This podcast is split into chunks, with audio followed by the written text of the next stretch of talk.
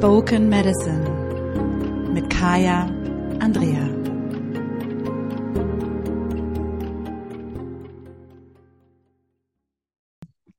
Hallo und herzlich willkommen zu einer neuen Episode von Spoken Medicine. Mein Name ist Kaya Andrea, dein Podcast-Host, und ich freue mich sehr, dass du auch diesmal mit dabei bist.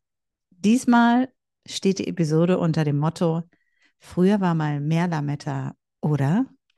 Und zwar möchte ich dir erzählen, woher das Lametta kommt, warum wir zwischen Weihnachten und Neujahr nicht spinnen durften und was die Spinne als solches eigentlich mit Weihnachten zu tun hat und wie wir das Ganze in die Moderne übertragen können und noch ganz viel anderes mehr.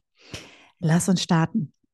Ich habe mir überlegt, dass ich die Zeit vor Weihnachten nutzen möchte und einfach so ein bisschen mehr erzählen von Bräuchen und Geschichten hinter den Geschichten und vor allem die Dinge mit Detail möchte, die mich selber auch berührt haben. Und das Lametta, die Geschichte des Lametta ist eine Sache davon, ähm, wo ich wirklich so gemerkt habe, krass, äh, da ist einfach mehr dahinter, als so ein bisschen ähm, Alu in so einem Baum zu hängen oder Metallflitter in so einem Baum zu hängen.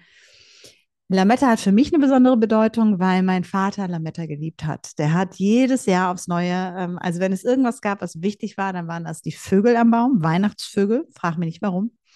Und es war Lametta. Und seine Augen haben geglänzt jedes Mal, wenn wir äh, das Lametta am Ende, durfte das erst natürlich drüber gehängt werden, ähm, an den Baum gehängt haben. Und es war kein richtiger Baum, wenn es kein Lametta gab.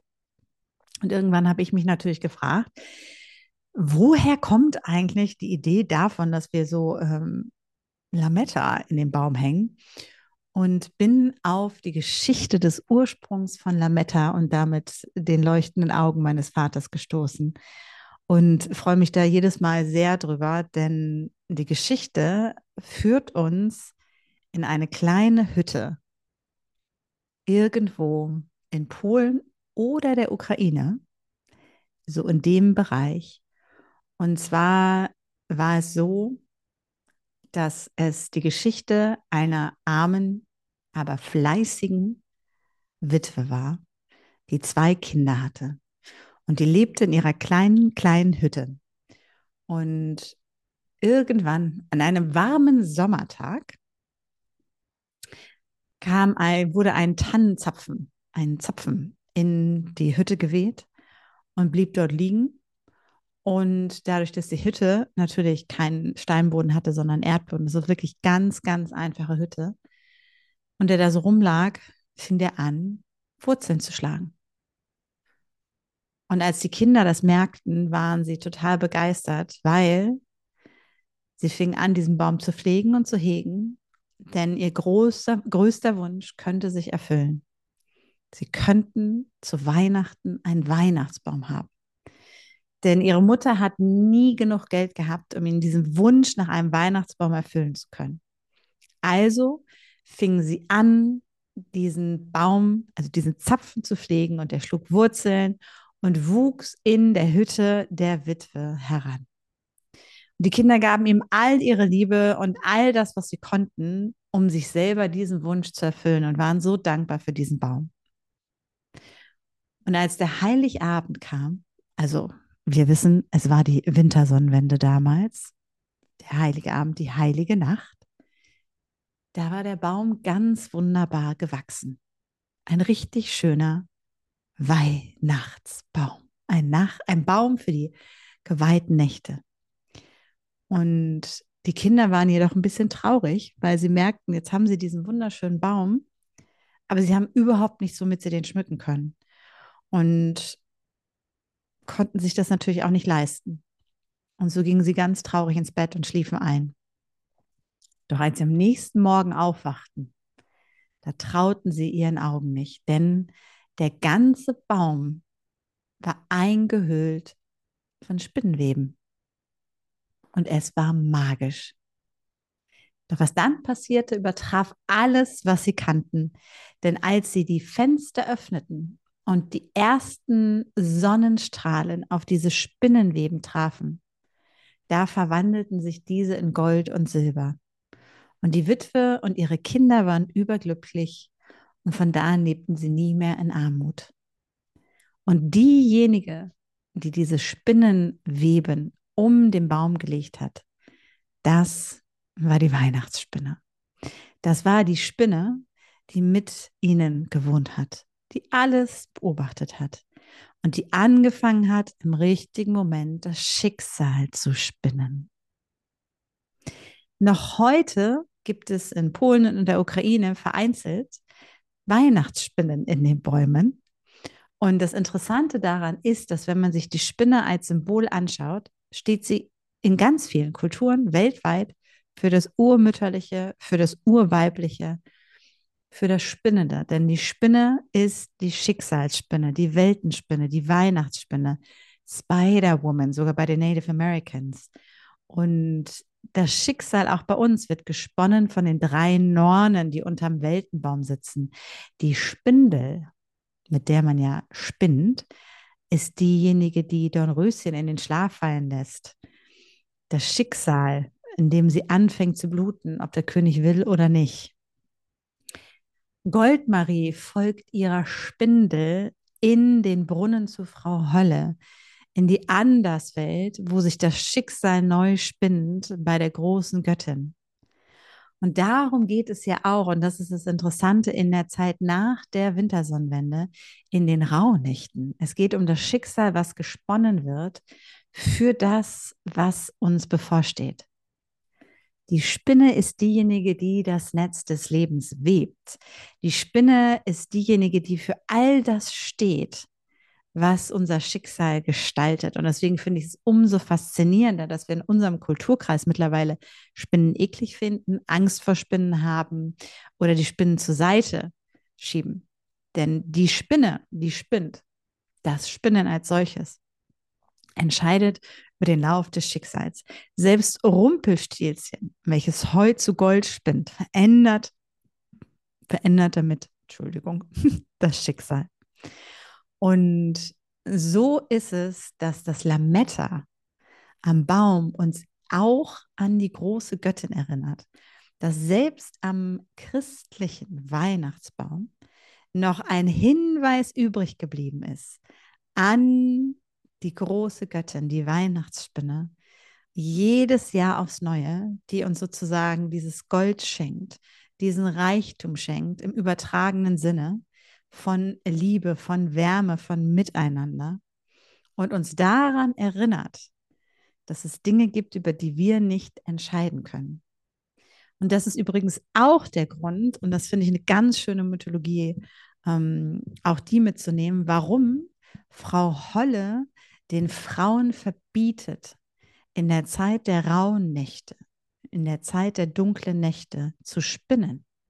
Es ist wirklich, es gibt ähm, in alten Mythologien und Aufzeichnungen die Hinweise, dass Frau Holle, die große Göttin, gesagt hat, die Frauen müssen ihre Spindeln niederlegen. Es geht nicht nur um die Wäsche, die man nicht aufhängen darf, weil da könnten sich ähm, sozusagen die Geister, in Anführungsstrichen, die Ahnen drin verfangen oder die Seelen, die eigentlich gar nicht zu einem gehören.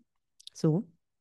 Und das hat auch was mit der Spindel zu tun, sondern es ging darum, dass das die Zeit ist, in der Frau Holle die Nornen, Odin, die Götter, die Spirits, die Ahnen, wie auch immer wir es benennen wollen, unser Schicksal spinnen.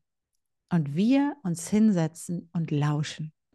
Es ist der Moment, in dem wir die Kontrolle abgeben, in dem wir nicht selber spinnen, sondern dadurch, dass wir unser Spinnenrad, unsere Spindel zur Seite legen, anerkennen, dass es etwas gibt, was größer ist als wir, was über unser Leben entscheiden kann. Etwas, dem wir uns hingeben können. Und so legen wir unsere Spindel zur Seite und lauschen und beobachten und losen, wie man damals sagte, in den Rauhnächten. Deswegen gibt es vorher diese, diese Art der Dunkelnächte, der Sperrnächte, wo wir alles ordentlich weglegen, abschließen, absperren, zur Seite legen vorbereiten, uns auf diese Zeit, in der wir sitzen, in Stille. Und das bedeutet nicht, das ist mir nochmal wichtig, dass alle da jetzt irgendwie zwei Wochen meditiert haben. Ne? Also man hat das Vieh gefüttert, man hat selber geguckt, dass man was zu essen hat. Es gab sicherlich Dinge, ähm, die getan wurden. Man hat sich Geschichten erzählt. Und wenn wir zurückgucken, ähm, wie wir jetzt ja auch den Winter in Deutschland sehen, und wenn wir uns das Ganze jetzt nochmal vorstellen, ohne äh, gedämmte Wände, ohne Zentralheizung, ohne Strom, dann ist das Leben relativ eingeschränkt, weil sich alles um dieses eine Herdfeuer sammelt. Den Raum, der ähm, geheizt wird, meistens die Küche. Und man kam um den Ofen, das Feuer, den Kamin zusammen. Und das war der Raum, in dem man gemeinsam die Zeit verbracht hat. Und dann werden dort natürlich Geschichten erzählt. Da wird dann natürlich ähm, das eine oder andere weitergegeben. Aber es wurde eben nicht am Schicksal gesponnen sondern die Wölven, die Walas, die weisen Frauen sind durch die Gegend ge gezogen, die Spökenkika im Norden sind durch die Gegend gezogen und haben gesagt, hier, das sehe ich, das wird für dich gesponnen im neuen Jahr. Und dann ist es an uns, diesen Faden aufzunehmen und mit dem weiterzuspinnen. Wir nehmen das, was uns gegeben wird, vom Himmel, von der Göttin, von den Nornen und machen daraus das Beste. Und wenn wir das ins moderne Leben übertragen, macht das total Sinn. Diese eine Atempause mal zu haben, um rauszugehen aus dem ewigen Tun und Machen, indem wir versuchen, das Leben ja zu beeinflussen, indem wir versuchen, bewusst aktiv zu sein, sondern diesen Moment der Zeit, in dem wir durchatmen und dem Leben die Chance geben, Frau Holle die Chance geben, ihre Magie zu entfalten. Es ist die Zeit, in der wir die Wünsche in die Welt geben, um die Visionen zu empfangen. Und ich finde, das ist ganz wunderbar, wenn wir uns gucken, ähm, wenn wir uns das angucken. Es ist die Zeit von Frau Holle. Deswegen gibt es ja auch Hollers Heilige Nächte für alle, die, die immer noch nicht dabei sind und sich noch nicht angemeldet haben. Tu es jetzt. Es wird eine magische, tolle Reise, denn es geht so viel mehr als, äh, um so viel mehr als nur um die Rauhnächte. Ich verlinke es auch nochmal in den Show Notes für all diejenigen, die es noch nicht mitgekriegt haben und gerne dabei sein möchten. Ähm, es sind ganz tolle Frauen dabei. Es ähm, wird magisch. Die, das erste Feedback ist schon rein. Die erste Audioreise ist schon verfügbar. Das Feedback ist schon reingekommen und ähm, ich bin selber berührt von dem berührten Feedback, was ich schon erhalten habe. Ähm, zurück zu Frau Holle. Sie ist diejenige, die das Weltennetz spinnt. Es ist diese Zeit, in der wir unsere Wünsche rausgeben. Und das war die Zeit, in der man auch gesagt hat, und jetzt wird sozusagen den Wunsch für das Kind, was kommen darf. Es ist die Zeit, in der Frau Holle, die für den Übergang steht, für das Kommen und Gehen, für die, für die Jahreszeiten, für die Saisonen sozusagen, die sich immer wiederholen. Ähm, wir kehren in ihren Schoß zurück. Unser Ahnen kehren zurück zu Frau Holle, wenn sie exkanieren und die Kinderseelen kommen aus ihrem Schoß, wenn sie inkarnieren. Und so ist es dieser ewige Kreislauf. Und wenn wir dazwischen funken, dann funken wir zwischen diesem natürlichen Kreislauf. Dann unterbrechen wir den Natural Flow, wenn wir das so sagen wollen.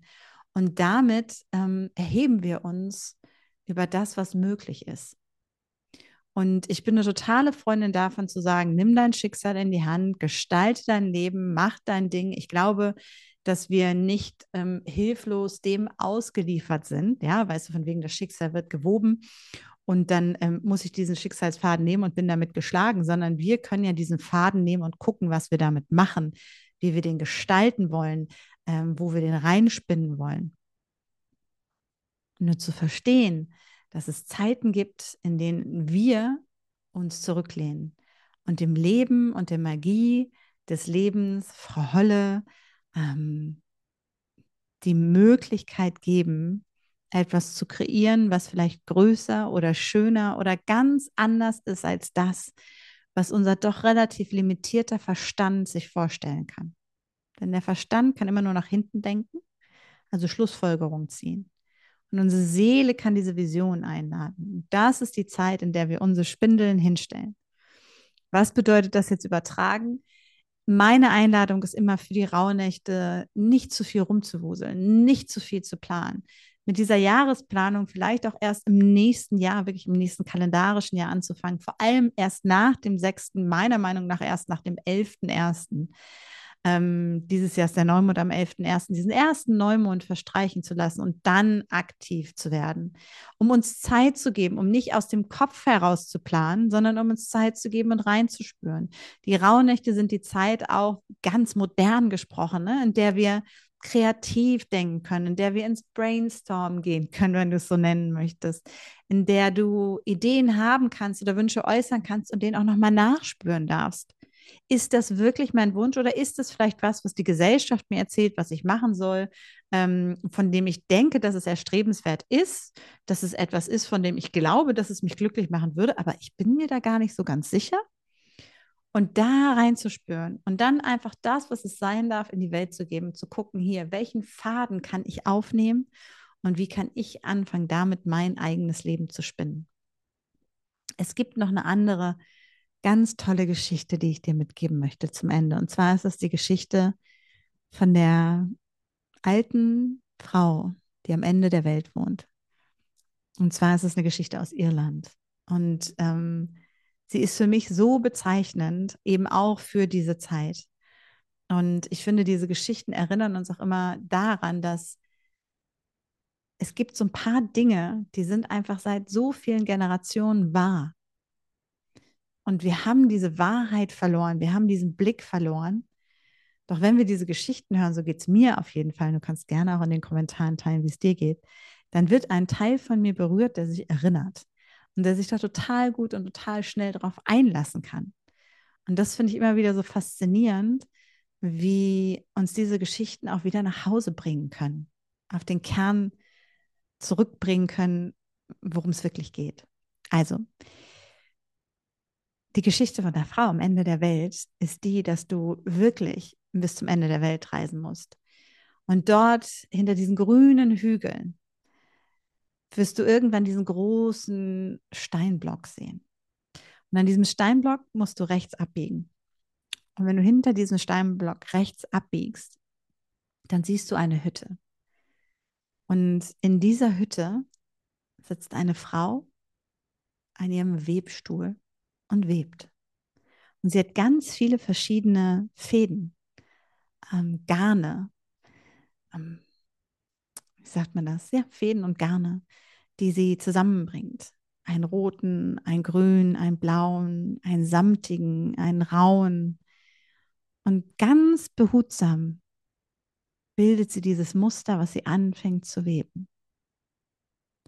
Und sie ist ganz bei sich sitzt dort an ihrem alten Webstuhl, während draußen der Wind bläst, in dieser Hütte am Ende der Welt. Und sie hat dort auch ein Herd stehen, das Herdfeuer. Und über diesem Feuer hängt ein großer Kessel, der Trank des Lebens. Und der brutzelt und brutzelt und köchelt so vor sich hin. Und man hört, wie diese alte Frau murmelt und summt, während sie so nach und nach diesen, ja, fast schon Weltenteppich webt. Und wer ganz genau hinsieht, der merkt, dass diese Frau nicht alleine ist. Denn oben unter dem Dachbalken, da sitzt der Rabe. Und der Rabe beobachtet sie. Und er passt ganz genau auf, was die Frau macht.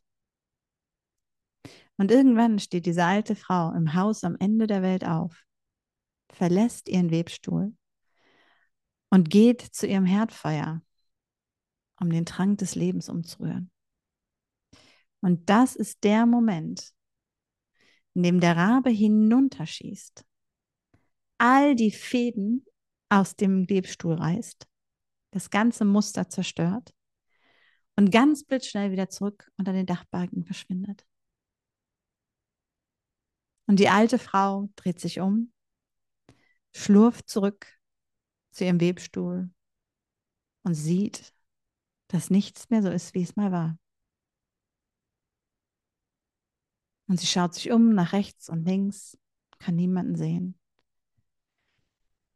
Atmet tief durch, guckt auf die Fäden, die noch übrig sind und dann bleibt ihr, ihre Aufmerksamkeit bei diesem grünen Faden hängen und sagt sie, was für ein schöner grüner Faden. Und der passt so wunderbar zu diesem Blau und schon fängt sie wieder an zu weben. Ein neues Muster, ein neuer Rhythmus. Und so webt sie und webt sie und webt sie. Doch bevor sie zum Ende kommt, gluckert es in ihrem Trank. Und sie steht auf, um diesen Trank umzurühren.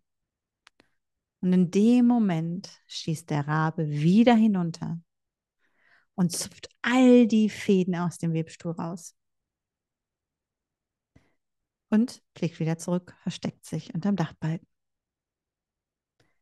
Und wieder kommt die alte Frau zurück, schaut auf das Werk, was nicht mehr existiert, ist ein kurzer Moment irritiert und betrübt und dann bleibt ihr Blick an diesem wunderschönen roten Faden hängen, der so gut zu diesem lilafarbenen Faden passt, wo man doch dieses wunderschöne Muster draus weben könnte. Und sie fängt an, wieder zu weben. Und so wiederholt sich dieses Spiel bis in alle Ewigkeit. Man könnte meinen, der Rabe ist hier derjenige, der die Frau daran hindert, das Werk zu vollenden. Doch der Rabe ist derjenige, der weiß, dass in dem Moment, wo dieses Werk vollendet ist, die Welt aufhört zu existieren. Denn es geht nicht darum, dieses Werk zu vollenden, den Teppich zu gestalten. Es geht darum, zu weben und die Fäden immer wieder aufs Neue aufzunehmen. Denn so bleibt die Welt in Bewegung. Und damit ist der Rabe nicht derjenige, für den wir ihn als erstes halten, der Zerstörer und der Fiese, sondern er ist derjenige, der dafür sorgt, dass die Welt weiter existiert. Also wenn du irgendwann mal an dieses Haus kommst, rechts hinter dem großen Steinblock, auf den grünen Wiesen am Ende der Welt, und die Frau findest, die dort sitzt und webt, dann hindere den Raben nicht daran, sein Werk zu tun, sondern lade ihn ein, genau das weiterzumachen, damit immer wieder etwas Neues entstehen kann. Und genau das ist die Qualität der Rauhnächte. In den Rauhnächten kommt der Rabe hinunter und die Fäden werden neu zusammengestellt. Und wenn wir dem Raben nicht erlauben, hinunterzukommen, wenn wir unsere Aufmerksamkeit nicht einmal im Jahr an dieses Feuer geben, den Trank des Lebens, der uns nährt, dann ist das, was wir tun, sinnlos und die Welt geht zu Ende. Und diese Geschichte finde ich ist zum Abschluss nochmal ganz schön, gerade wenn es um das Thema Weben und Spinnen geht. Es ist ja die gleiche Qualität, die dahinter steht. Und zu merken, diese Qualität der weiblichen Göttlichkeiten sind auch ganz oft eben mit dem Spinnen und mit dem Weben und mit diesem Gestalten des Schicksals und des, des Weltenlaufs verbunden. Und das ist nochmal meine Einladung, und dazu gibt es eben auch Hollers heilige Nächte, wo wir eintauchen, diese tiefe weibliche Weisheit dieser dunklen Jahreszeit. Deswegen geht es jetzt auch schon los. Die Türen sind jetzt schon auf. Du kannst jetzt schon mit deiner Reise beginnen, bevor wir uns dann am 20. alle gemeinsam im großen Live-Event treffen und dann am 4. nochmal. Und in den Rauhnächten ist eben die Stille. Das ist die Zeit, in der der Rabe kommen darf. Das ist die Zeit, nach der die, die Weltenspinne den Baum gestaltet. Damit haben wir nichts zu tun. Das ist das, wo wir die Hände hochnehmen und dem Leben erlauben, ein neues Muster zu gestalten, neue Magie zu kreieren, jenseits von dem, was wir uns vorstellen können. Ich hoffe, dass diese Folge dich ein wenig inspirieren konnte. Sie ist etwas anders als die anderen. Und gleichzeitig glaube ich, dass genau diese dunkle Jahreszeit dafür da ist, Geschichten zu erzählen, einzukehren, sich mit einem ja, Tee hinzusetzen und dem Feuer zu lauschen. Und ähm, eine Sache, die ich finde gerade im Winter ganz wunderbar ist, und da haben mich meine Native Americans ähm, Freundinnen dran erinnert, ist ähm, String Games. Ich weiß nicht, ob du die kennst, diese, diese ähm, na, wie heißt es, Fadenkordel, wo man dann immer so mit den Händen das abnimmt, sich die Fäden abnimmt nach und nach. Und das Interessante ist, bei denen ist es so, also bei den Dine und den Suni, dass diese String Games nur im Winter gespielt werden dürfen, nicht im Sommer. Denn im Winter ist die Zeit der Dunkelheit und es ist die Zeit von Spider-Woman. Und wir weben dann quasi mit ihr das Leben und das Schicksal. Das finde ich ganz großartig. Also, falls du Lust hast, vom Feuer zu sitzen, kann man super auch mit Kindern machen. Ähm, und mal wieder so ein paar String Games zu spielen, dann ist das jetzt genau der richtige Moment. Ich bin sehr neugierig dazu zu erfahren, ähm, darüber, ich bin sehr neugierig zu erfahren, gar kein Wort dazwischen, ne? zu erfahren, wie dir diese Episode gefallen hat. Wenn du weitere Fragen hast, pack sie gerne auch unter dieser Episode. Ähm, noch ist die magische Zeit der Dunkelheit und ich bin offen für Geschichtenvorschläge. Und äh, hinterlass mir gerne die fünf Sterne auf Spotify, auf Apple und auf all den anderen Plattformen. Das ist genau das, was dafür sorgt, dass dieser Podcast auch mehr Menschen erreicht. Und wenn du jemanden kennst, mit dem du diesen Podcast teilen möchtest, dann schick ihn über all diese Kanäle, ob Social Media oder WhatsApp oder E-Mail, ähm, damit auch jemand anders diesen Geschichten lauschen kann. Wenn du Lust hast, bei Hollers Heiligen Nächten dabei zu sein, äh, ich verlinke die Anmeldeseite im, in den Show Notes. Du kannst, wie gesagt, bis zum 20.12. mit dabei sein. Dann ist das Live-Event und dann gehen wir geschlossen in die Stille, in die Rauhnächte. Ähm, dann kann auch keiner mehr mitmachen. Ähm, und ich freue mich drauf. Also ich bin schon voller Vorfreude und wünsche dir jetzt erstmal eine gute Zeit. Bis zur nächsten Geschichte. Alles Liebe in Sisterhood.